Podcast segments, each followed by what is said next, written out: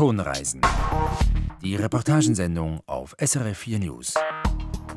Willkommen zu Tonreisen. In dieser Sendung wird es laut.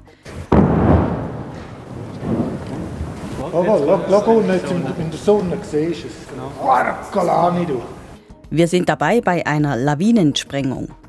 Dann sind wir zu Besuch in Opfikon Glattbruck, wo durch den Fluglärm früher schon mal die Holzbeigen zusammenkrachten. Weil dort mal noch die Jumbos und MD-11 genau über unser Dach gestartet sind und das hat dermaßen Vibrationen ausgelöst, dass die Scheiterbike zusammengekracht ist. Heute ist es besser, aber nur ein bisschen. Und Lärm im Schießkeller. Für immer mehr Leute ist Schießen ein Hobby wie jedes andere. Ich mache es einfach zur Entspannung. So wie die Leute ein Buch lesen oder gehen fischen. Am Mikrofon begrüßt sie Simon Weber. Lawinengefahr erheblich, groß oder gar sehr groß. In den letzten Wochen waren diese Warnstufen des Instituts für Schnee- und Lawinenforschung fast an der Tagesordnung. Und der Schnee liegt vielerorts immer noch meterhoch in den Bergen. Das bedeutet Hochbetrieb für die Firma Avalanche Control aus dem Berner Oberland. Die Firma sorgt mit hochmodernen Lawinensprengsystemen dafür, dass die weiße Pracht möglichst wenig Probleme verursacht oder gar lebensgefährlich wird. Klaus Bonanomi war dabei, als im kleinen Bündner Skigebiet von Avers ein solches Sprengsystem in Betrieb genommen wurde. Bei der Talstation des Gavetta-Skilifts steht ein schlichter Holzbau, eine Werkhalle, Darin zwei Pistenfahrzeuge, Markierungsstangen, eine Werkbank, darauf zehn Beutel zu je viereinhalb Kilo Sprengstoff, Zündschnüre, Isolierband. Vier Männer sind an der Arbeit. Da musst du aufpassen mit der Gätli, sonst hast du den unter der Anleitung von Heini Jäger, dem Sicherheitschef der Skilifte Avers, und von Samuel Wiesen vom Lawinenschutzunternehmen Avalanche Control. Sie stecken Zündschnüre in die Sprengstoffpakete und verstauen die Sprengladungen sorgfältig in einer großen Trommel, die wie ein überdimensioniertes Revolvermagazin aussieht. Das Magazin, das mit einer Steuerung, einem Funkempfänger und einer Solarbatterie ausgerüstet ist, wird danach per Helikopter abtransportiert und auf einem Masten abgesetzt, der im Sommer montiert worden ist – im Steilhang des Wengenhorns, rund 150 Höhenmeter über der Bergstation des Skilifts, genau dort, von wo aus sich immer wieder mal Lawinen gelöst haben. Wenn Lawinengefahr herrscht, kann Jäger nun eine Sprengladung zünden, die über der Schneeoberfläche explodiert und damit eine Lawine auslöst. So kann er verhindern, dass spontan abgehende Lawinen auf die Skipisten donnern. Früher haben wir mit dem Rackrohr geschossen, aber die Rack Schüsse sind bei weitem nicht so effizient und so kräftig. Sagt Heini Jäger und erinnert an einen Fall vor fast zwei Jahren. Nach starken Schneefällen habe er damals präventiv mit dem Rackrohr eine Lawine auslösen wollen, doch sei nichts passiert. Kurz danach aber habe sich doch spontan eine Lawine gelöst und ein Pistenfahrzeug halb unter sich begraben. Die beiden Insassen seien zum Glück unverletzt geblieben. Samuel Wiesen ist Mitinhaber und Geschäftsführer der Firma Wiesen Avalanche Control. Seit 20 Jahren baut sein Unternehmen Lawinensprengsysteme. Mittlerweile ist Wiesen auf der halben Welt im Einsatz. In Österreich, in den USA und in Kanada, in Skandinavien und sogar in den Anden in Chile stehen die Geräte aus Reichenbach im Berner Oberland. Als wir angefangen haben, haben wir vor allem in Skigebieten Systeme installiert, die ersten paar Jahre. Und dann kamen schon bald die Anfrage von Straßenverwaltungen dazu. Tiefbauämter haben dann angefangen, unsere Systeme in, in heiklen Gebieten zu installieren. Das Unternehmen ist gerade daran, sich zu wandeln. Vom kleinen Maschinenbaubetrieb zum Rundumanbieter von IT-gestützten Sicherheitslösungen. Früher haben wir einfach Maschinen gebaut, irgendwann mal Steuerungen dazu, Elektronik kam dazu, später sogar die Software dazu und mittlerweile ist es eine cloud-basierte Systemüberwachung, wo wir rund um die Uhr für den Kunden die Systeme im Griff haben. Und wo alle wichtigen Informationen jederzeit abrufbar sind, von der Sprengstoffbuchhaltung bis zu den lokalen Schnee- und Wetterdaten. Und Wiesen hofft, dass seine App bald auch für lokale Lawinenprognosen eingesetzt werden kann. Wir sind daran, solche Systeme zu entwickeln, dass man die Schneedecke modellieren kann aufgrund von Wetterdaten. Wann hat es geschneit, wie war die Sonneneinstrahlung, wie waren Windverhältnisse und so weiter. Und zusätzlich mit den Lawinendynamikmodellen, die heute bestehen, kann man dann auch sagen, ja, wenn diese Schneedecke bricht, sodass die örtlichen Sicherheitschefs die Situation vor Ort noch besser abschätzen könnten. Im Avers ist unterdessen alles bereit für die erste Testsprengung. Die Skipiste ist leer, das Personal versammelt sich um den Sicherheitschef Heini Jäger. Der tippt auf dem Smartphone den Code ein, dann geschieht nichts. Erst nach langen Sekunden dann. Ah, schau jetzt. Tipptopp. Das ist Musik. Oh, schau, schau unten in der Sonne, siehst du es? Aus der steilen Runze oberhalb des Skilifts hat sich eine Lawine gelöst, die bis zur Bergstation des Skilifts hinunterdonnert und dort gut zwei Meter hohe Schneemassen hinterlässt. Zum Glück jetzt, zum Glück im richtigen Moment. Man hört es, der Skilift-Sicherheitschef ist beeindruckt. Wie ist es Ihnen gegangen, Klaus Bonanomi, als Sie bei dieser Lawinensprengung dabei waren? Ja, ich muss sagen, auf den ersten, oder im ersten Moment war ich ein bisschen enttäuscht und dachte, ja, ist das jetzt schon alles? Da hörte man also diesen Knall und da war in dieser Runze, in einer steilen Runze an einem Berghang im Schatten, kam dann eine Lawine runter, aber man hat gar nicht viel gesehen. Aber dann plötzlich ging es ins sonnige Gebiet und die Lawine kam zur Bergstation des Skilifts und auf die Skipiste hin hinunter und da sah man doch schon, dass da einiges runtergekommen ist. Und ich konnte dann anschließend mit dem Pistenfahrzeug hinauffahren und da sah man, da waren wirklich zwei Meter hoch, war da Schnee auf der Skipiste.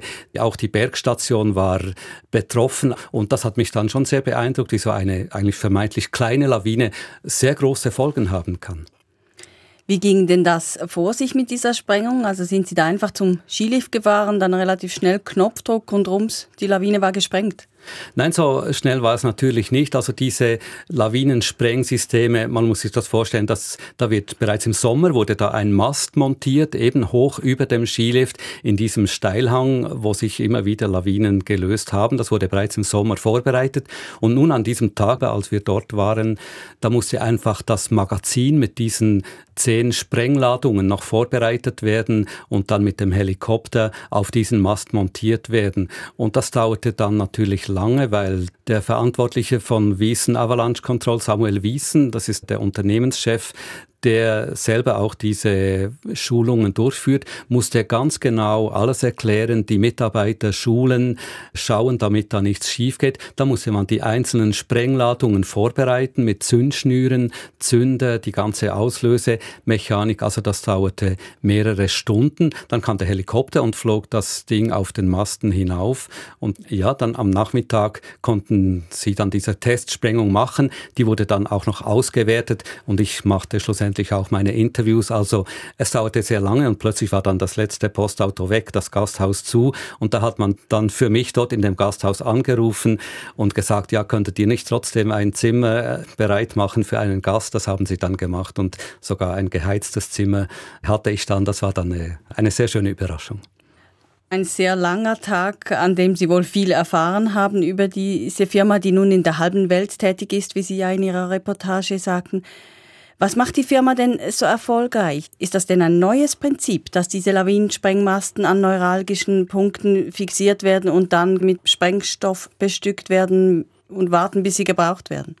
Nein, das Prinzip ist nicht neu. Seit rund 20 Jahren wird das schon angewendet. Das hat ja den Vorteil, dass man nicht ins gefährdete Gebiet selber hingehen muss und eine Lawine auslösen muss oder mit einem Helikopter hinfliegen und sprengen muss. Das kann man ja bei schlechtem Wetter nicht das System hat eben diesen großen Vorteil, dass man es ferngesteuert auslösen kann.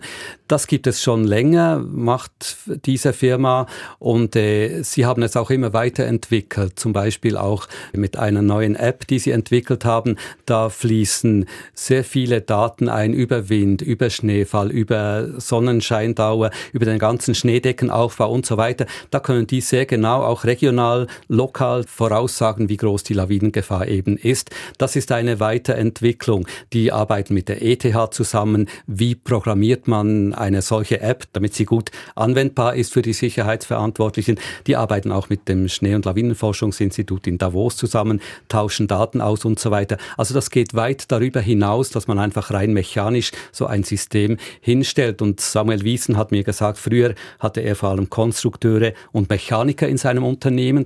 Heute hat er auch äh, IT-Fachleute im Unternehmen, die eben genau diese Weiterentwicklung machen. Die ganze Digitalisierung findet eben auch hier statt. Das Erfolgsrezept ist also, dass Sie sich wirklich der Zeit anpassen und das immer moderner, technologischer umgesetzt haben.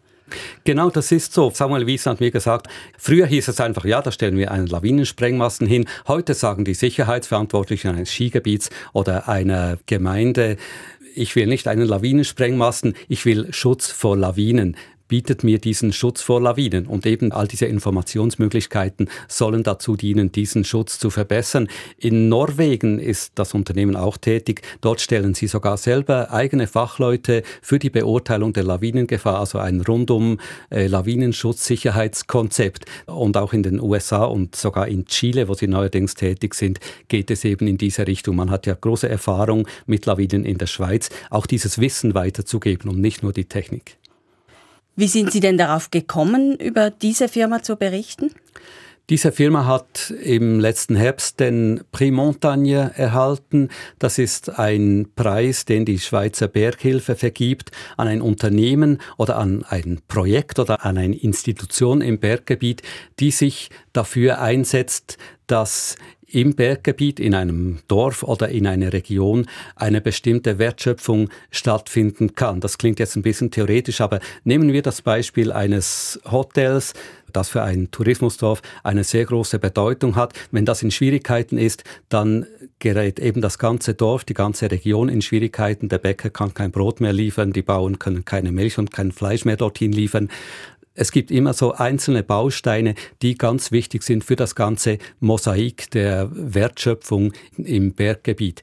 Dieser Preis ging nun eben an, an dieses Unternehmen, das in Reichenbach im Kandertal, also auch im Berner Oberland, einerseits selber Arbeitsplätze, 30, 40 Arbeitsplätze bietet und so wichtig ist für die Wertschöpfung und andererseits auch ein Produkt anbietet, das anderen Bergdörfern, Bergregionen hilft, dass sie selber diese Wertschöpfung auch äh, behalten können. Konkret nun im AFAS, wenn dieser Skilift länger in Betrieb sein kann, weil er besser vor Lawinen geschützt ist, dann erzeugt das auch mehr Wertschöpfung für das Dorf selber, für die Region AFAS selber.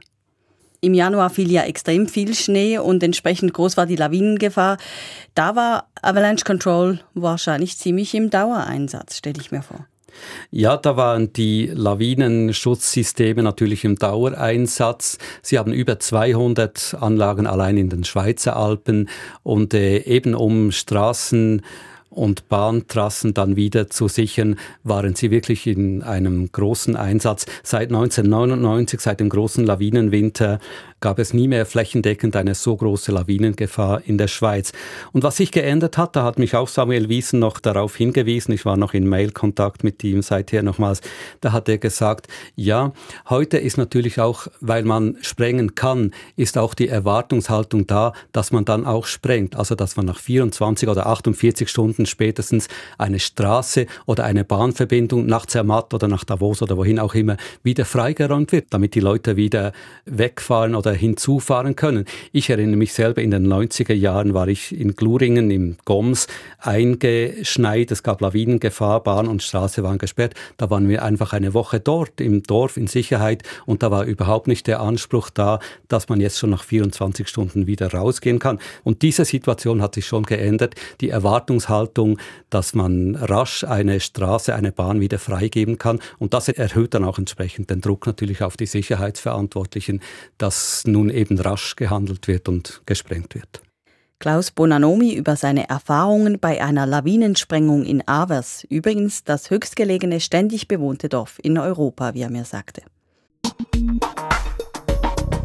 Tonreisen. Die Reportagensendung auf SRF 4 News.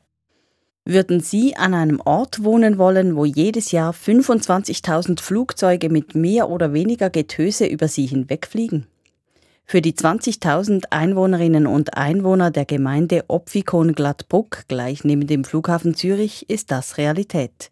Es gibt keine andere Gemeinde, die so viel Fluglärm zu ertragen hat. Und trotzdem ziehen immer mehr Leute nach Opfikon-Gladbruck. Die Bevölkerung ist in den letzten zehn Jahren um 45 Prozent gewachsen. Lässt es sich vielleicht auch mit so viel Fluglärm ganz gut leben? Zürich-Korrespondent Christoph Brunner ist dieser Frage nachgegangen. Der Riesenvogel ist schon von weitem zu hören. Es ist eine Maschine der Swiss, die sehr tief über den Parkplatz des Opfiker Stadthauses donnert.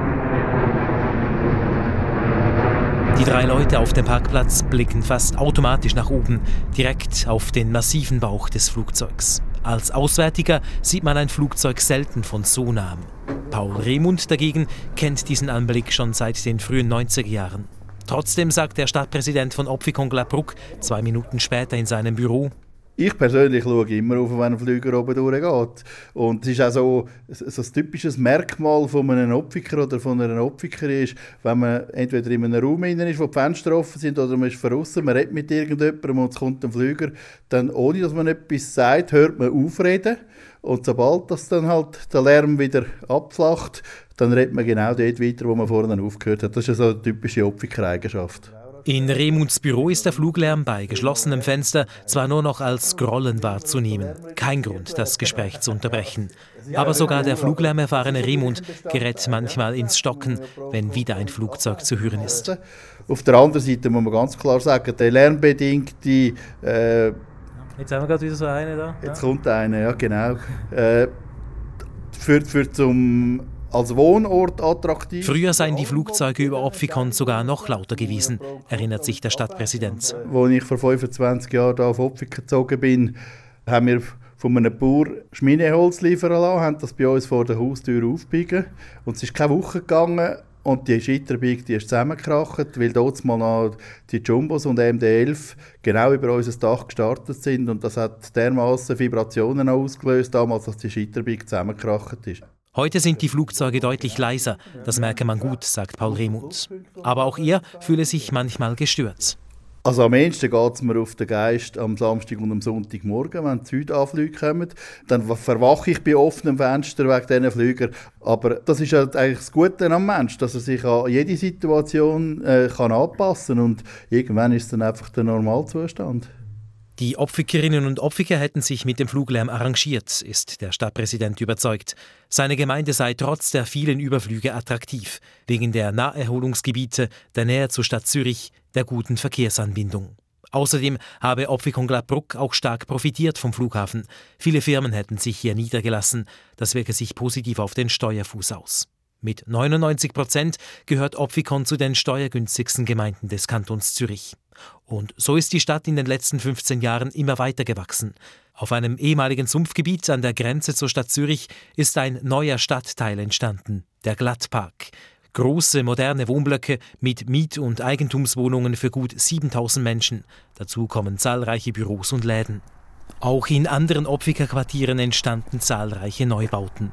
Dies hat dazu geführt, dass die Stadt Anfang nächsten Jahres ihren 20.000. Einwohner feiern kann. Jörg Müller ist nun auch einer von ihnen. Geht's wohl? Super, danke vielmals. Seit gut einem Jahr wohnt der 53-jährige Bankangestellte mit seiner Partnerin in einer Neubauwohnung im Opfiker Quartier Hohenbühl, gleich oberhalb des Luxushotels Hilton. Es ist hell, großräumig, modern. Äh, die Wohnung ist dreieinhalb Zimmer gerechnet mit etwa 115 Quadratmetern, ja. also recht großzügig. Und äh, auch wenn man sieht von den Materialien, die verbaut worden sind, es ist eine Mietwohnung, aber es ist eigentlich Standard, so wie fast eine Eigentumswohnung. Besonders stolz ist Müller auf die großzügige, holzverkleidete Terrasse mit Blick auf die grüne Wiese und den Waldrand. Wenn er hier draußen sitze, sehe er gut all die Flugzeuge, die nur 700 Meter von hier entfernt starten. Da macht es dann den Bogen und fliegt dann in die Richtung und dann weiter nachher nochmal einen Turn. Oder? Also von dort her, je nach Schallwelle, klar, äh, strahlt es ein bisschen zurück, oder, der Lärm. Aber ich denke, es ist, ja, jetzt alle Leute, die wir hier zu Besuch hatten, sind sehr überrascht gewesen, wie, wie wenig Lärm das es eigentlich hat. Oder? Und äh, wir natürlich auch. Oder? Wir, haben sich, wir haben uns das dann ja auch gleich noch anders vorgestellt. Oder? Jürg Müller sagt von sich selbst, er sei lärmempfindlich. Vorher hat er in Dübendorf gewohnt, einer anderen Zürcher Stadt mit viel Fluglärm, besonders seit der Einführung der Südanflüge 2003. Deshalb sei er zuerst skeptisch gewesen, als ihm seine Freundin vom Bauprojekt in Opfikon erzählt habe. Schlussendlich aber hätten die Vorteile der neuen Wohnung dominiert. Die Verkehrslage ist sehr gut, oder? Also von dort her ist schnell überall ein bisschen. Man hat gute äh, Verkehrsanbindungen, sowohl äh, mit dem Auto wie auch mit dem ÖV. Aufgrund von der, vom Grundriss von der Wohnung, der einfach wirklich fantastisch ist. Es ist ja nicht so, dass alle zwei Minuten gerade ein Flüger da über die Südrichtung, Südwesten da wegfliegt. Also von dort her ist es wirklich angenehm. Er könne mit dem Fluglärm leben, sagt Jörg Müller zum Ende des Besuchs. Wenn es so bleibe wie jetzt. Dieser Wunsch dürfte sich aber nicht erfüllen. Denn in ein paar Jahren dürfen die Flugzeuge am Flughafen Zürich bei Nebel und Biese neu auch in Richtung Süden starten. Für Opfikon Glattbruck bedeuten diese Südstarts pro Jahr weitere 13.000 Überflüge. In der Stadt direkt am Flughafen Zürich steigt also nicht nur die Bevölkerungszahl stetig weiter, sondern auch die Fluglärmbelastung. Vom Flug zum Schießlärm. Immer mehr Leute schießen gern. Die Waffenverkäufe in der Schweiz steigen und auch die Zahl der Waffenscheine. 2016 etwa verzeichneten einige Kantone rund 30 Prozent mehr Gesuche für einen Waffenschein. Warum steigen Menschen in ihrer Freizeit in einen Schießkeller hinab? Und was denken diese Leute darüber, dass sich die Schweiz als Schengen-Mitglied bald dem verschärften Waffenrecht der EU anpassen muss? Rahel Walser hat in einem Schießkeller im Emmental nach Antworten gesucht. Ein langer Keller mit sieben Schießbahnen. In der Luft hängen Rauchschwaden, leere Hülsen fliegen umher. Ja, Moment, ich gebe nach Die Wände sind mit Schaumstoff ausgekleidet. Trotzdem knallt es ohrenbetäubend laut. Jetzt zuckt irgendwo zusammen, wenn es genau. Hans-Rudolf Ingold betreibt den Keller seit 30 Jahren. Er hat das halbe Dutzend Besucher und die eine Besucherin im Blick. Sie hantieren mit ihren Waffen. Waffen aller Art. Pistolen, Revolver, Revolver Schrotflinte, Pumpe, oder? Pump Action. Dann ein Sturmgewehr hier Wer keine eigene Waffe mitbringt, kann bei Hans-Rudolf Ingold problemlos eine mieten. Er führt oben am Keller ein Waffengeschäft. Sein Sortiment lässt keine Wünsche offen. Wenn einer will, dass er halb geschlagen wird, haben wir das. Dann gibt man ihm eine Zähnerschrotflinte in die Finger und dann etwa so nach drei Schuss hat er das nur. Das ist dann mal mir noch weh. Ich muss aber keine Mine verziehen, sonst ist zwei Kei, Hans-Rudolf Ingold kennt alle in seinem Keller. Und auch für Christine, der einzigen Frau im Raum, sind sie keine Unbekannten. Ganz normale Leute, ganz, ganz normale aus, aus sämtlichen äh, Schichten und Berufen und ja, Doktor, Anwälte, kaufmännische Mechaniker, äh, alles. Christine trainiert mit ihrer Sportpistole. Schießen, das ist für sie Sport. Die Konzentration, die Präzision, das gefalle ihr. Sie ist Weltmeisterin im sogenannten dynamischen Schießen, wo es darum geht, unter Zeitdruck auf Kartonscheiben zu zielen, die sich bewegen. Sie trainiert fast jeden Tag. Ihre Waffe, ihr Sportgerät. Das sehen auch ihre Kollegen so. Wir sind rein auf den Sport fixiert. Wir haben nicht so viele Waffen daheim. Wir haben die, die wir von unseren Sponsoren bekommen, das sind alle Sportwaffen, das, wir hier haben. Das hat nichts mit Kampf von der Verteidigung zu. Nein, machen es einfach zur Entspannung. Also, so wie die Leute ein Buch lesen oder gehen fischen. Ein Hobby wie jedes andere. Zu den EU-Waffenrichtlinien, die die Schweiz übernehmen muss, sind die Meinungen hier im Keller einhellig. Jetzt lässt man sich wieder reinschnurren. Und das ist doch nicht in Ordnung. Das sind Seelenverkäufe in Bern oben, das ist meine Auffassung. Also das ist, das ist nicht für uns. Findet der Besitzer des Schießkellers und befürchtet noch Schlimmeres. Ja, längerfristig werden sie eigentlich die Waffen wahrscheinlich wegnehmen, enteignen. Das wäre eigentlich auch ein Ziel. Der Bund wiederum beteuert, es werde niemand enteignet. Man trage der Tradition des schweizerischen Schießwesens Rechnung. Sportschützen, die Waffen erwerben möchten, könnten dies auch weiterhin tun. Aber sie müssen für bestimmte Waffen nachweisen, dass sie Mitglied eines Schießvereins sind oder dass sie ihre Waffe regelmäßig zu Sportzwecken nutzen. Sportschützen, die schon Waffen besitzen, müssen diese zudem bei der kantonalen Behörde melden. Und wer Waffen sammelt, muss erklären, wieso er dies tut, also zu welchem Zweck. Christine kann nicht verstehen, dass es für halbautomatische Waffen künftig eine Ausnahmebewilligung braucht. Ich finde das grosse Problem an dem Ganzen ist ja, dass Terroristen interessiert das nicht. Ich meine, sie, die haben eine Waffe, ob, es legal ist oder nicht. Die einzigen, die man mit dem bestraft, sind die Leute, die nichts Böses damit machen. Alle Leute, die ich kenne, und es sind recht viele, die Waffen haben und mit Schießen zu tun haben, die, die machen gar nichts Böses. Ja. Das ist nichts anderes, als wenn ein Modellauto sammelt oder äh, Flugzeuge fliegt oder Briefmarken sammelt. Wie genau die Schweizer Lösung aussieht, ist noch nicht definitiv. Der Bundesrat spricht von einer pragmatischen Lösung und will dem Parlament im Frühling eine Botschaft vorlegen. Viel Zeit bleibt jedoch nicht. Die Schweiz muss die Richtlinien bis im Mai 2019 umgesetzt haben. Schönen Abend. Stau zusammen. Ach so. so. Jetzt, jetzt knallt es auf jeden Fall. Mit dem Besuch im Schießkeller sind wir am Ende der heutigen Tonreisen. Die nächste Reportagensendung gibt es in zwei Wochen wieder und die bisherigen Ausgaben natürlich online zum Nachhören unter srf.ch-tonreisen oder als Podcast.